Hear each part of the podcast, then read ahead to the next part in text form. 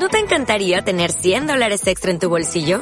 Haz que un experto bilingüe de TurboTax declare tus impuestos para el 31 de marzo y obtén 100 dólares de vuelta al instante. Porque no importa cuáles hayan sido tus logros del año pasado, TurboTax hace que cuenten. Obtén 100 dólares de vuelta y tus impuestos con 100% de precisión. Solo con Intuit TurboTax. Debes declarar para el 31 de marzo. Crédito solo aplicable al costo de la presentación federal con TurboTax Full Service. Oferta sujeta a cambios o cancelación en cualquier momento.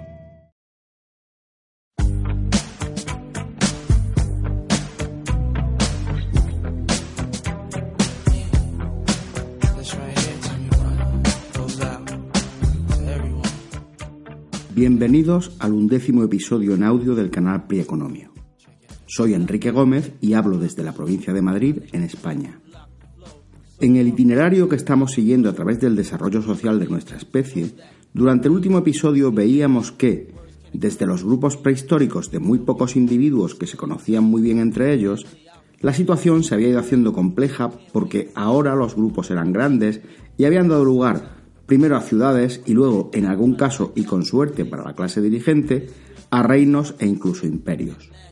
Lo que antes eran relaciones entre individuos muy próximos con relaciones mutuas de parentesco, se fue complicando y ahora las personas convivían en colectivos donde no siempre se sabía lo suficiente del otro como para confiar en él.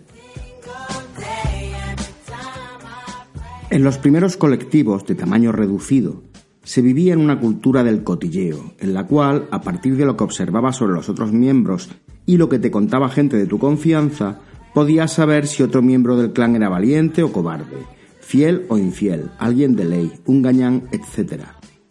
Esto llevaba inevitablemente a un límite máximo de individuos que podía conformar un grupo de personas que se conocían bien entre ellas, con relaciones unas veces de cercanía y otras de distanciamiento. Hasta ahora todo iba bien y era relativamente manejable. Eran pocos y se conocían, para lo bueno y para lo malo.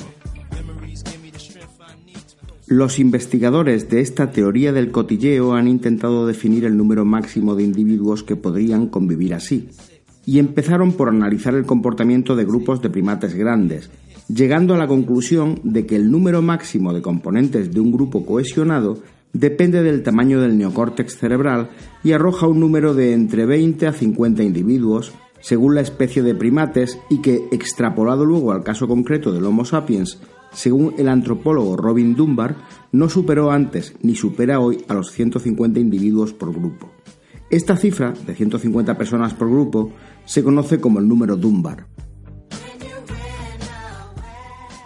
Los cazadores recolectores que vivían en grupos por debajo del número Dunbar no tenían dinero y aunque en la banda hubiera individuos especializados en diferentes tareas, compartían bienes y servicios mediante una economía de favores y obligaciones en una relación de confianza. Lo poco que necesitaban de otros grupos lo obtenían por trueque. Según fueron creciendo los grupos muy por encima del número razonable de personas que podían mantener una relación de confianza, surgieron ciudades, reinos e incluso imperios. Estos colectivos, más numerosos, potenciaron la especialización, lo cual creó dificultades para gestionar las respectivas valoraciones en el intercambio de bienes entre especialistas, porque el trueque solo es efectivo cuando se intercambia una gama limitada de productos y, por tanto, no puede formar la base de una economía compleja. Así surgió el dinero. El dinero es cualquier cosa que la gente esté dispuesta a utilizar para representar de manera sistemática el valor de otra cosa en el intercambio de bienes y servicios. Fue inventado muchas veces y en muchos sitios, y conforme las sociedades se hacían más complejas, no le quedó más remedio que evolucionar hasta que al final se convirtió en un sistema de confianza mutua creada sobre una red muy compleja y a muy largo plazo de relaciones políticas, sociales y económicas.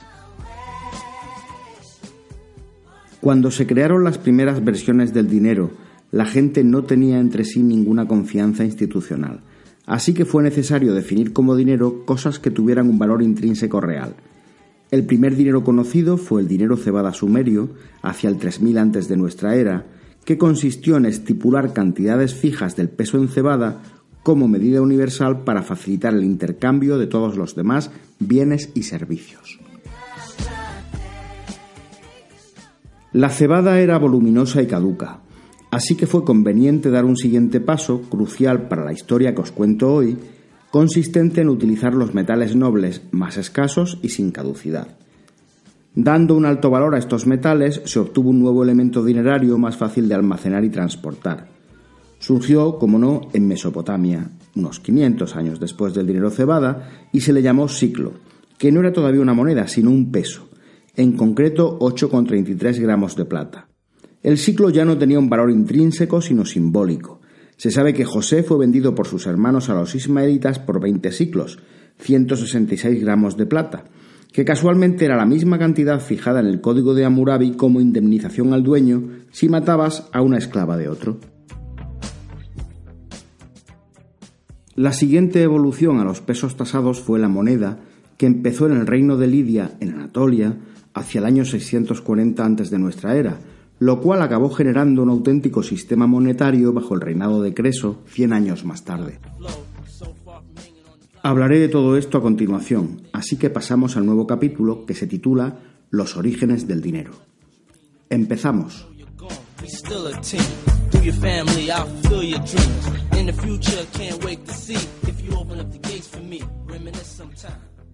En las sociedades más primitivas se vive en una economía de trueque, en las que no existe un medio de cambio comúnmente aceptado y una cosa se intercambia por otra cosa.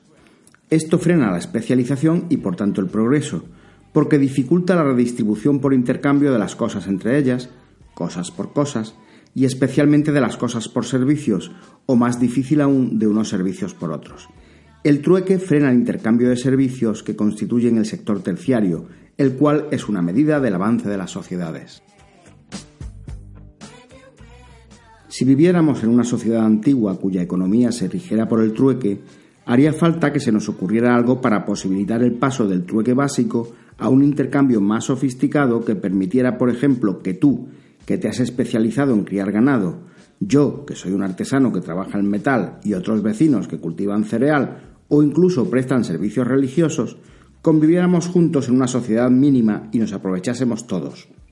Yo, comiendo la carne que tú produces, el agricultor utilizando mis herramientas metálicas para arar, tú consumiendo los cereales del agricultor y quizá un cuarto vecino que con las pieles de tus reses y la ayuda de mis objetos trabajase el cuero. Luego utilizaríamos al chamán, al que pagaríamos para que bendijera tu ganado y las cosechas, o al fuerte y peleón, que aunque nos caiga mal, vamos a necesitar porque no nos fiamos de nuestros vecinos.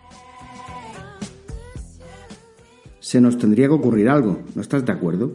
Si no te parece mal, para poder avanzar en la idea y que el nuevo invento cobre forma, vamos a ponerle un nombre y le vamos a llamar dinero.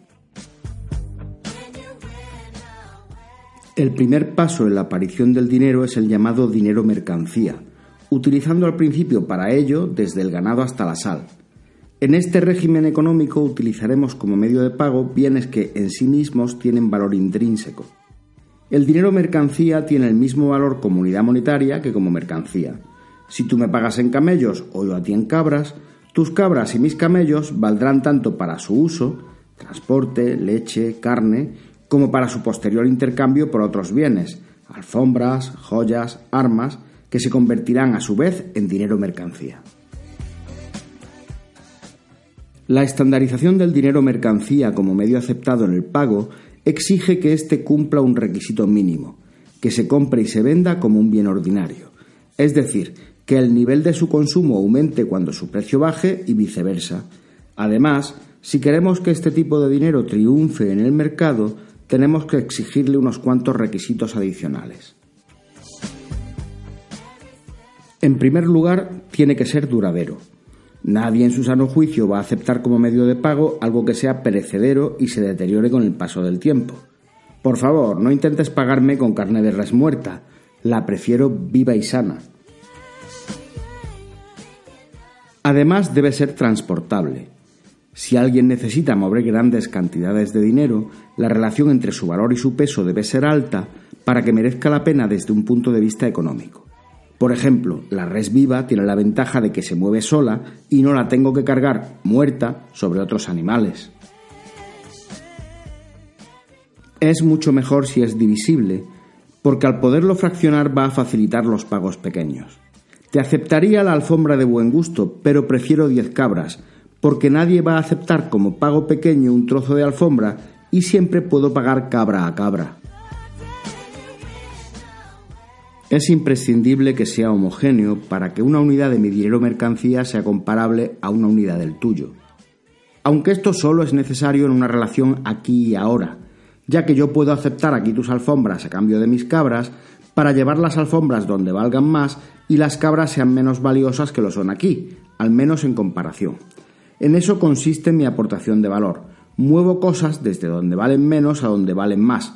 Llámame comerciante, pero reconoce que te vengo bien para mover tus alfombras y traerte cabras.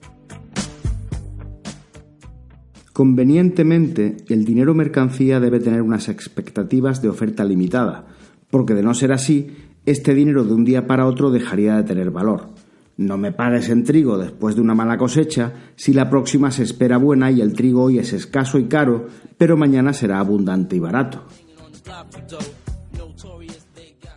Todo lo anterior nos lleva a considerar como una posibilidad los metales preciosos, especialmente oro y plata, duraderos, transportables, almacenables, divisibles, escasos y sobre todo inútiles para otra cosa que no sea el comercio o el lujo, aunque pueden plantear cierta dificultad en la capacidad de contrastación de su calidad.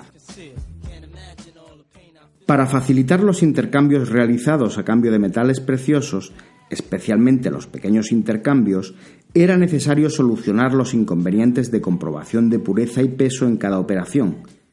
Imagina que cada vez que intercambiaras tres cabras por diez monedas, tuvieras que sacar la balanza para pesar las monedas y además hacer un cálculo sobre la calidad de la aleación con la que están hechas.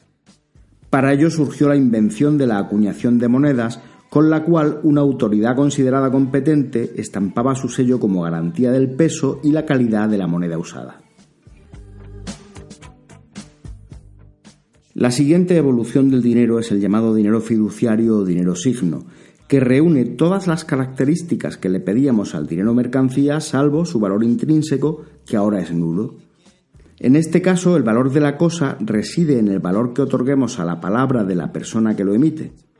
Sencillamente, lo que tienes entre las manos tiene muy poco o ningún valor como mercancía y lo adquieres solo en función de la fe que tengas en lo que dice de él aquel que lo emitió y responde por ello en una tabla de arcilla, un trozo de papel o una moneda hecha a partir de una aleación de metal de escaso valor. El uso monetario de los metales preciosos se puede rastrear desde el tercer milenio antes de nuestra era en Mesopotamia y Egipto donde se utilizaban como lingotes al peso. Pero las monedas no hacen su aparición hasta el siglo VII y ya en el 250 antes de nuestra era, las monedas de oro, plata y bronce eran la forma más extendida del dinero. En Mesopotamia sabemos a través de las tabletas de arcilla que se conservan que la plata era utilizada como dinero, algunos códigos identifican al rey como la autoridad para fijar los pesos regulados, establecer multas dinerarias por infligir daños a otra persona, como por ejemplo morderle la nariz o darle una bofetada, o fijar los tipos de intereses, el 20% en el código de Hammurabi, o el tipo de cambio plata-grano si el pagador no disponía de plata. Tanto en Mesopotamia como en Egipto, la práctica monetaria estaba restringida a las élites, por lo que no puede considerarse representativa de la vida del pueblo llano. Es muy probable que el comercio a larga distancia favoreciera significativamente el uso de los metales preciosos como dinero. Frente a otros bienes admitidos en el intercambio, estos tienen la ventaja de que no se deterioran y su disponibilidad no está sometida a fluctuaciones, como por ejemplo en el caso del grano que veíamos antes. Hacia el año 550 antes de nuestra era, en Lidia, un reino situado al oeste de Turquía, en Anatolia, el rey Creso acuñó las primeras monedas con el oro que según la leyenda obtenía del río Pactolo, famoso porque una figura legendaria, el rey Midas de Frigia, lo había convertido en un río aurífero con solo darse un baño en él. Hasta la acuñación de estas monedas se venían utilizando piezas fabricadas a partir de electro, que eran aleaciones naturales de oro y plata, pero comprobar la pureza de estas aleaciones era una tarea engorrosa. Los lidios solucionaron este problema primero mejorando la técnica de purificación del oro y luego dando la mejor respuesta imaginable para la economía del momento, que el Estado acuñara las monedas con metal puro y peso constante, haciendo así que la moneda tuviera un valor fiable y se pudiera aceptar sin necesidad de comprobación alguna. El nuevo método lidio de acuñación transfería la responsabilidad de comprobar la pureza y el peso de la moneda del comerciante al gobernante, lo cual hizo a Sardes, capital de Lidia, un lugar atractivo donde hacer negocios fáciles y rápidos y a Creso el rey más rico de su época. El mérito de Creso consistió en dar fiabilidad a la pureza y peso de sus monedas. Ahora la gente podía confiar en ellas más allá de sus fronteras. Con esto se generó el patrón oro que perduró hasta los acuerdos de Bretton Woods 2500 años más tarde y apareció una nueva e importantísima fuerza que hoy llamamos el poder financiero.